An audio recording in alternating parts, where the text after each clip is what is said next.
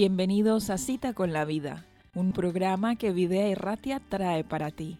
Queremos acompañaros en vuestro día a día con invitados especiales que compartirán sus historias, experiencias, testimonios y textos bíblicos favoritos, llamándonos a la reflexión y a la gratitud. Veremos cómo ese encuentro con Jesús cambió sus vidas. Tuvieron esa cita con la vida que queremos para todos los oyentes. No te pierdas esta hora ni este encuentro con la vida.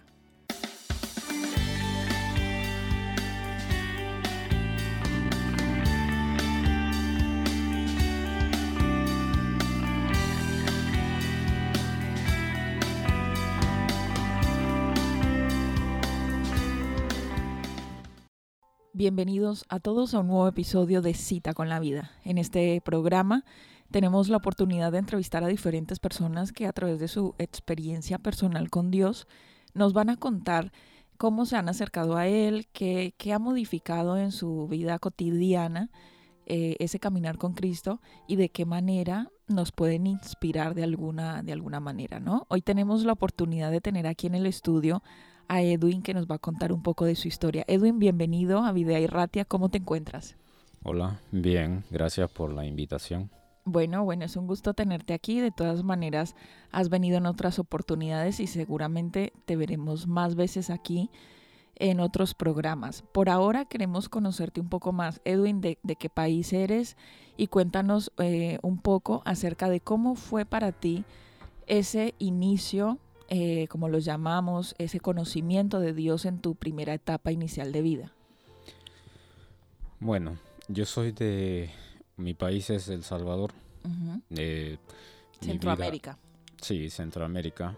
En lo espiritual hay, hay, han pasado muchas cosas, pero, pero bueno, yo tengo una historia que, bueno, es grande, pero resumiendo, resumiendo que cuando yo era niño, cuando yo era niño, pues mis padres pertenecían a otra iglesia, a una iglesia de las de, los que habían salido o, de los que salieron de la iglesia adventista, formaron otra iglesia y ellos pertenecían a esa iglesia. Disidentes, que les llamamos, ¿no? Dentro de la iglesia adventista, eh, como en otras denominaciones, eh, siempre hay como dos bandos, por decirlo de alguna manera, o dos formas de entender las doctrinas y la Biblia y todos los conceptos de Dios.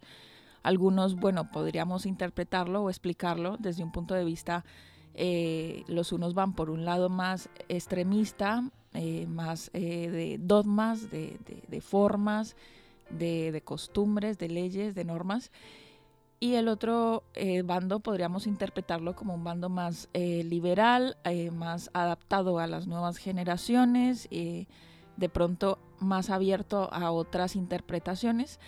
Y básicamente eso es una diferenciación entre estos dos grupos. Entonces, lo que nos está contando Edwin para explicar a nuestros oyentes es que sus padres pertenecieron en algún momento a la iglesia adventista, pero luego se apartaron de la iglesia en uno de estos grupos que, ya no se siente identificado del todo con la institución como tal, se siente identificado de, de, todas maneras con la religión, pero ya lo adaptan a otra manera. Entonces, ¿qué pasó con tus padres, con tu familia en ese momento? Pues en realidad ellos, ellos al principio no, no eran miembros de la iglesia adventista. Ellos cuando llegaron a la iglesia, eh, llegaron a esa iglesia Sí, a ese grupo, digamos. Se hace, se hace, ellos son conocidos como también Iglesia Adventista, pero en movimiento Reforma. Sí. Que igual ellos, ellos guardan el sábado, solo que eh, hay muchas cosas que ellos no... No, comparten eh, con el resto de los adventistas. Claro, no, siguen y, algunos puntos bíblicos que también ellos este, no, no practican.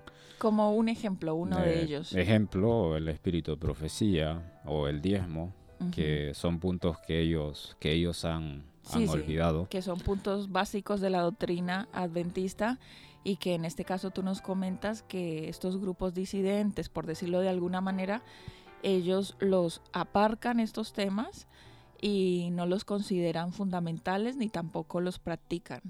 ¿Qué pasó con, tu vida a partir de que tus padres están en ese grupo?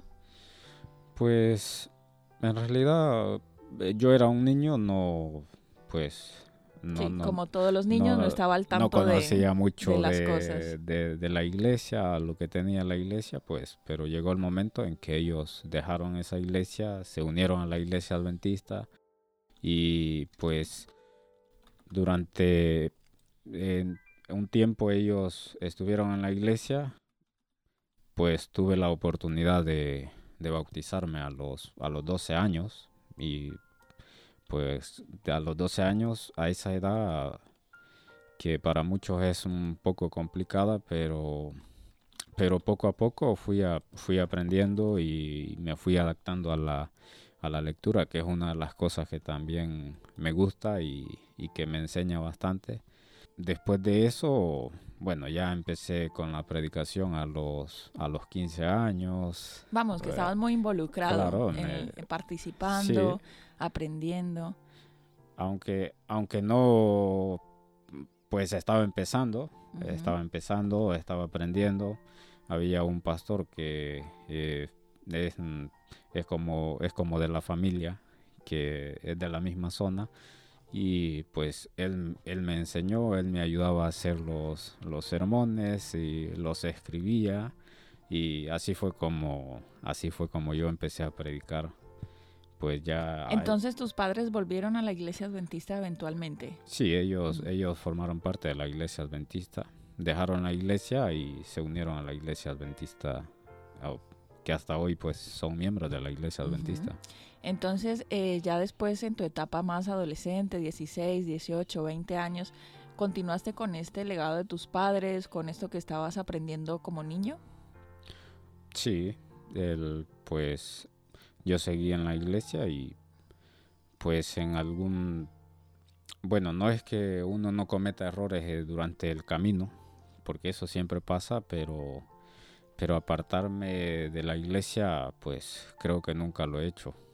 Bueno, sí, claro que sí, es, es natural que, que en ciertos momentos nos sintamos un poco más fríos, como decimos, un poco más alejados de Dios, como que nos falta más motivación, pero, pero tú sientes que a pesar de todo eso, siempre te has mantenido eh, en este mismo camino espiritual. A nivel de relación con Dios personal, mm, ya no hablando del punto de la iglesia, eh, ¿cómo era tu concepción de Dios? Cu- ¿Cuál fue tu experiencia personal con Dios? Y aquí la pregunta sería, ¿qué, qué momento, qué circunstancia o qué situación marcó tu vida espiritual en un antes y después? O, o podríamos llamarlo algún, algún milagro, alguna oración contestada, algún evento específico que, que recuerdas y que quisieras compartir, claro. Bueno, eh, son muchas cosas las que creo que han pasado en mi vida. Bueno, no graves, pero yo recuerdo una, una ocasión, bueno, que aún era un, aún era un adolescente, pero ya, ya como miembro de la iglesia, eh, eh, ya asistiendo a la iglesia. Eh, recuerdo, eh, tuvimos un, tuvimos un accidente de coche y hubieron muchas personas con golpes y uno de ellos era yo. Cuando a veces uno, uno dice en esos momentos, bueno, este, si hasta aquí, hasta aquí, se, hasta aquí llegué o aquí se acabó, pero yo creo que, bueno, Dios, Dios me ha, me ha ayudado, me ha sostenido.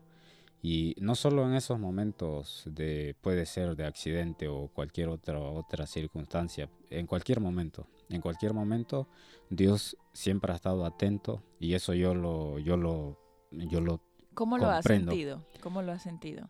yo lo siento porque hay momentos en que personalmente, personalmente yo he me he sentido en momentos eh, que no, no, en- no encuentro qué hacer o, Sí, o- solución o salida.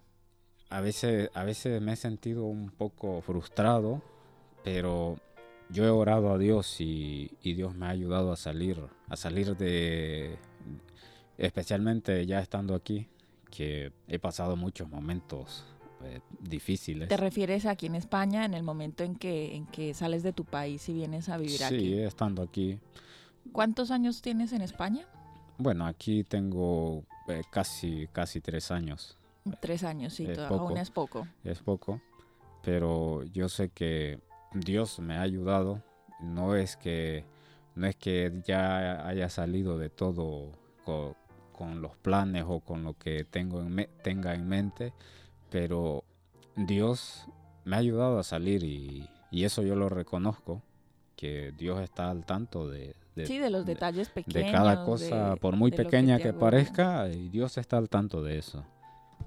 Bueno, eso, eso es interesante. Yo creo que en otro programa, ya sea en el marco de por qué hice la maleta, conoceremos un poco más acerca de tu historia y cómo, bueno, eso ha implicado que vengas a, a España y todo lo que ha pasado en el camino, ¿no?